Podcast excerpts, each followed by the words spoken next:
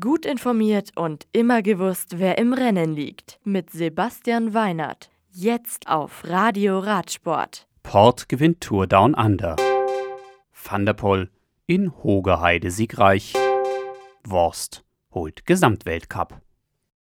Adelaide. Der Gesamtsieg der Santos Tour Down Under 2020 geht an Richie Port. Der Trexiger Fredo-Profi kann sich auf der letzten Etappe mit einem Angriff am Velunga Hill den zweiten Tagesplatz hinter Neoprofi Matthew Holmes von Lotto Sudal und vor Manuela Buaro von Astana sichern und holt sich damit das Leader-Trikot von Daryl Impey zurück. Richie Port siegt nach sechs Etappen in einer Zeit von 20 Stunden und 37 Minuten vor Diego Ulissi und Simon Geschke, der als Gesamtdritter auch der beste Deutsche mit nur 25 Sekunden Rückstand auf Port ist. Hogeheide.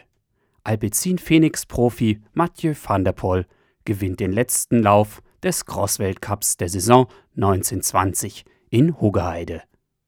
Tageszweiter ist Ton Arz vor Elli Isabit. Den Glaspokal des Gesamtweltcups nimmt Ton Arz mit heim. Mit seinem Sieg gewinnt Mathieu van der Poel den GP Adri van der Poel bereits zum fünften Mal in Folge.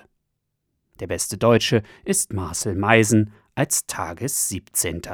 Das Rennen der Damen gewinnt Lucinda Brandt von Telenet Balois vor Annemarie Worst und Sanne Kant. Celine del Carmen Alvarado kommt nach einem Sturz als Tagessechste ins Ziel und kann ihre Gesamtweltcup-Führung nicht verteidigen. Annemarie Worst gewinnt so mit 15 Punkten Vorsprung auch den Gesamtweltcup. Libreville. Die siebte Etappe der Tropical Amisa Bongo gewinnt Total Direct Energy Fahrer Lorenzo Marcin vor Youssef Reguigui aus Algerien. Etappendritter auf dem 128 Kilometer langen letzten Teilstück ist Nippo Delco One Provence Profi Riccardo Minali. Die Gesamtwertung gewinnt Jordan Levasseur mit einer Sekunde Vorsprung in einer Gesamtfahrzeit von 22 Stunden und 22 Minuten. San Juan. In Argentinien ist es heute endlich soweit und viele Teams starten ihre Saison wieder dort. Die Vuelta a San Juan ist heuer knapp 990 Kilometer lang. Sie beinhaltet ein Zeitfahren auf Etappe 3, drei Etappen mit welligem bis bergigem Profil und eine Bergankunft.